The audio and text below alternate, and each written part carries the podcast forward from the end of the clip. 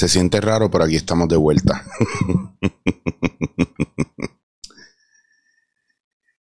bueno, señoras y señores, estoy aquí en casa de nuevo. Eh, llegué de Barcelona el miércoles por la noche y traté de tomarme jueves y viernes libre, pero el trabajo llama. Y hoy es sábado, son las 8 y 40 de la mañana, es 5 de febrero. Llegué, fui a la gasolinera y jugué Powerball. A ver si me pego.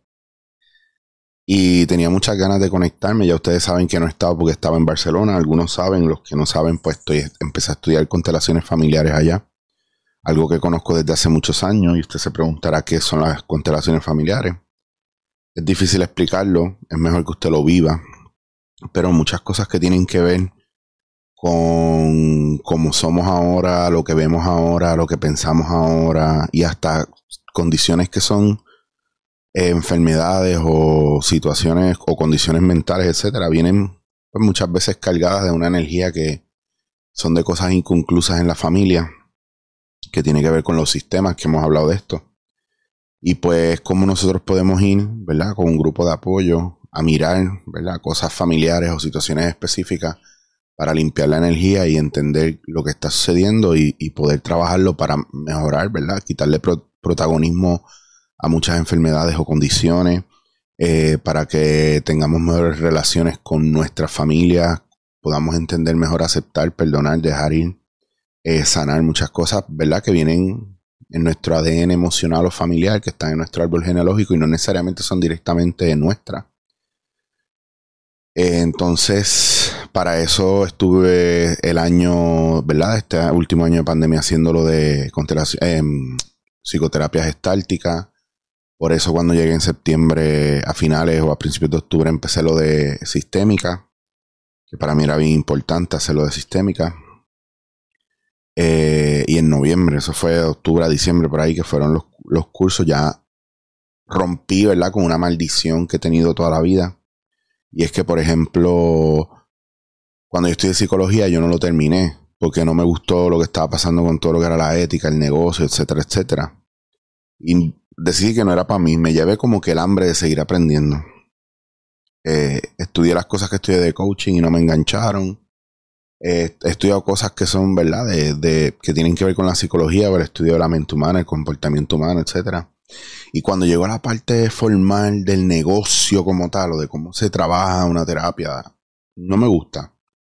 Y me quito y no lo termino. Y hay muchas cosas en la vida que no he terminado porque me he aburrido, porque siento que he sacado lo que he tenido que sacar y ya. Y rompí esa maldición con lo de sistémica porque era demandante y muy retante el curso inicial. Es bien pesado para mí fue bien pesado, fue bien difícil. Muchos trabajos para entregar de manera independiente. Y cuando digo independiente, no tienes alguien encima de ti diciéndote lo que tienes que hacer. Eres tú por tu cuenta haciendo tu agenda para entregar esos trabajos. Y cuando los entregaba, que eran muchos trabajos, fue muy abrumador porque fue el mes de noviembre así y casi todo el mes de diciembre así. Llegó un momento donde yo pensé que no lo iba a hacer, que no, lo iba a lograr. Y cuando entrego algunos trabajos y me traen las correcciones, porque ellos te dan una oportunidad, ¿verdad?, para corregir. Estaba abrumado porque no entendía lo que me pedían. Bueno, el bloqueo mental de setting yourself up to failure, como que seteándote para el fracaso.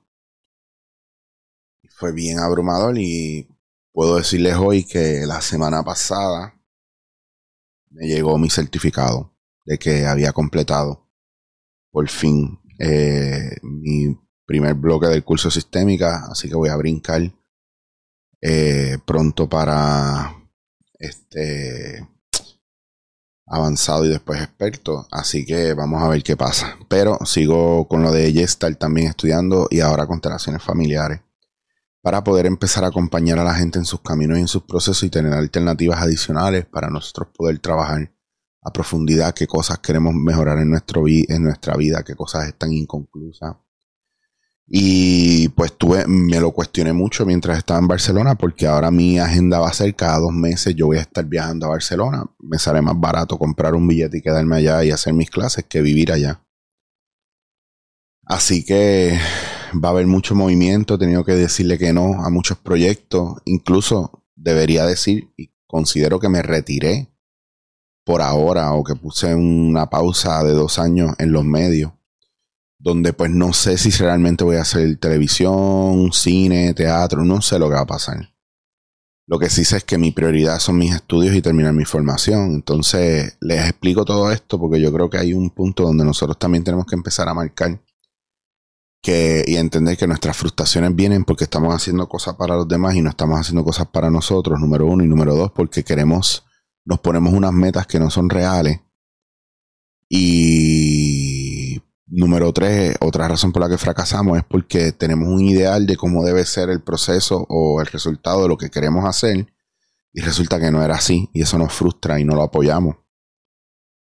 Entonces, a veces hay que entender que es bastante cuesta arriba.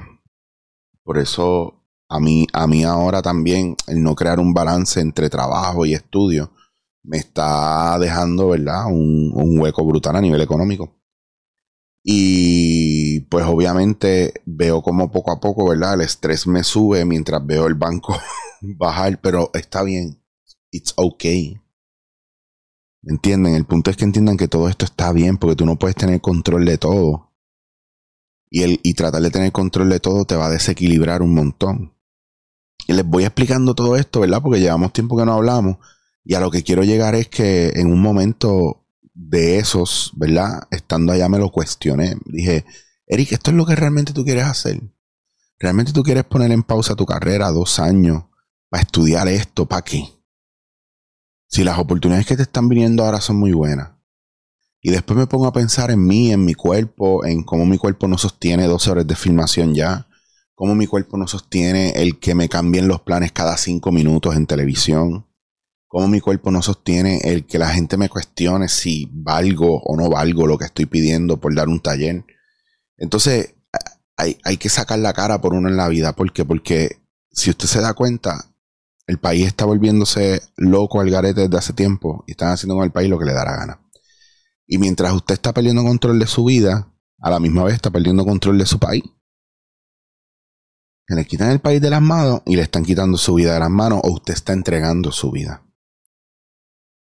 Y hace muchos años yo aprendí que cualquier persona que sacrifica libertad por seguridad, o sea, que sacrifica su libertad por tener seguridad, no merece ninguna de las dos.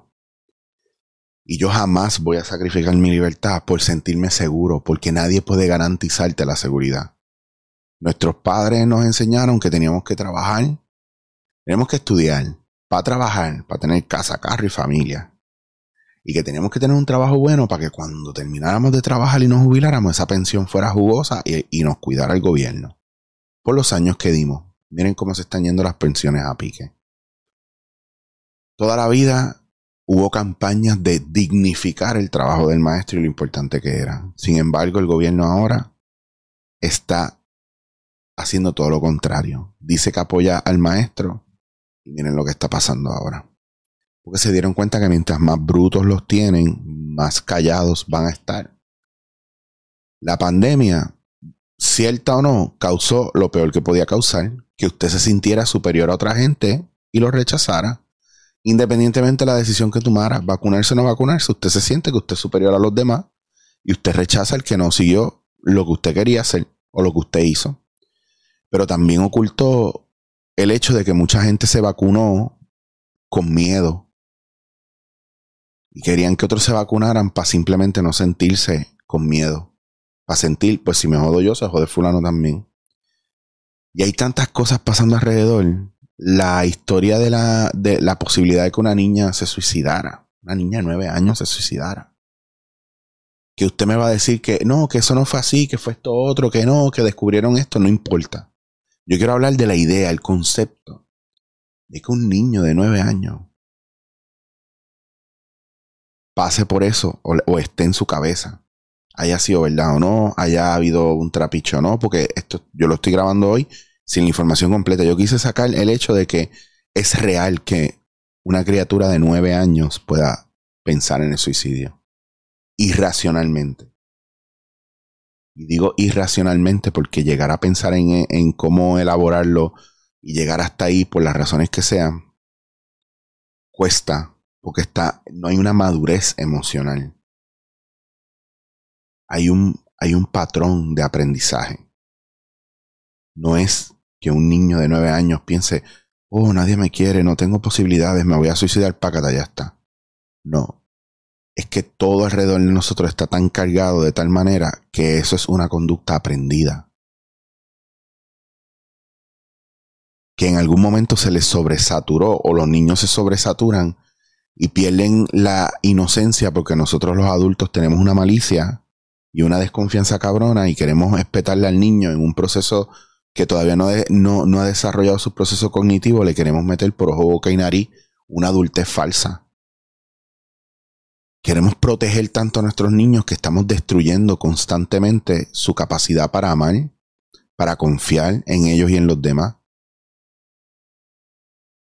Sigo yéndome por la tangente y hablando de muchas cosas a la vez, solamente para llevarlos a esto, a que cuando volví a Puerto Rico y me encontré con estas cosas, y en estos dos días de depresión, bajón, frustración que tengo encima, tratando de caer en tiempo porque llego aquí y la vida es como que se me complica. Yo estoy allá y yo me siento allá que me sostienen y aquí lo único que siento es que sostengo y que no tengo quien me sostenga.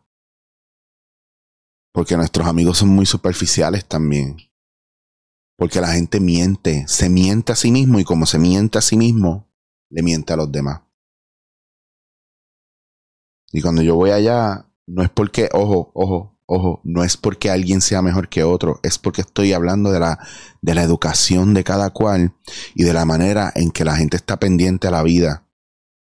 Y nosotros que tenemos una mentalidad de colonizados, ¿verdad? Emocionales, colonizados en, en plan, el planeta completo ha sido colonizado. Pero nuestra mentalidad colonizada, donde lo que nos dicen es lo que es y no pensamos por nuestra cuenta o no sentimos por nuestra cuenta o no podemos acompañar a los demás porque nos mentimos constantemente. Pues cuando yo llego aquí, valida todo lo que estoy estudiando y estoy trabajando para ponerlo al servicio de los demás. Porque yo sí, para mucha gente siempre voy a ser Chicho, y sí, para mucha gente voy a ser Eric, y sí, para muchos voy a ser eh, gordito cómico o para muchos voy a ser el tipo es. ¿Qué carajo el tipo es? El tipo no ha hecho un carajo. ¿Verdad? Pero al final, como a mí no me importa esa parte, me importa lo que yo estoy haciendo hoy. Volver aquí al podcast me alegra porque también puedo dejarles saber que sí hay material que va a venir, que van a haber días que no les voy a decir que no voy a subir o que no he subido material y no significa que esté en depresión o esté mal estoy muy bien, pero hay días que no tengo de qué hablar, hay días que no puedo grabar porque tengo otra vida. Y esa otra vida es mucho más importante que esta. ¿Saben por qué? Porque la otra nutre esto. Y si en la otra yo no hago nada, aquí, aquí, no vale la pena que yo venga a aprender esto. Porque yo no, no quiero generarles contenido o darles contenido solamente para que ustedes se queden ahí enganchados. No me interesa eso, me interesa que lo que yo aprendo lo pueda procesar y pueda dárselos masticados para que usted también haga esa búsqueda. Eh, tengo muchas cosas de las que quiero hablar y voy a ir desarrollando.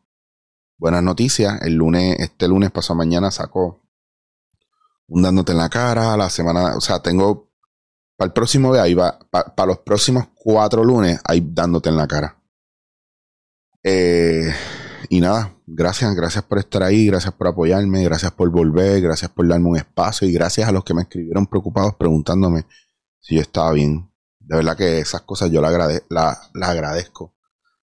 Pero sobre todo agradezco mucho que entiendan y me den ese espacio. Porque al final usted se beneficia de esto, no tiene que pagar por esto. Que by the way, voy a empezar, voy, estoy haciendo en el Linktree Todavía no sé si va a ser por Patreon, no sé si va a ser hasta un OnlyFans. Y digo un OnlyFans porque no es chiste, lo voy a hacer, pero no, es para enseñar tetas y culo. Y pipicito. Es simplemente para las personas que quieran realmente aportar de alguna manera. Pues, mano, lo hacen a través de la plataforma. Y voy a poner unos perks donde pues, yo puedo hacerle sesiones, una o dos sesiones al mes. Eh, y usted escoge de qué manera usted se quiere relacionar conmigo. Mm, no me gustaría que se volviera una pendeja de, uh, Chicho, por, por la hora cobra tanto y esa hora es para pendejear. No. Sácale provecho. Sácale provecho para yo sentirme que sirvo para algo. Que no sea solamente que usted venga a que yo le haga reír. Porque es que no es eso. Atrévase a profundizar. Atrévase a hablar. Atrévase a dejarse sentir. Porque yo no soy psicólogo ni terapeuta. Soy un tipo que tengo unos conocimientos que a lo mejor usted puede poner eh, a su servicio.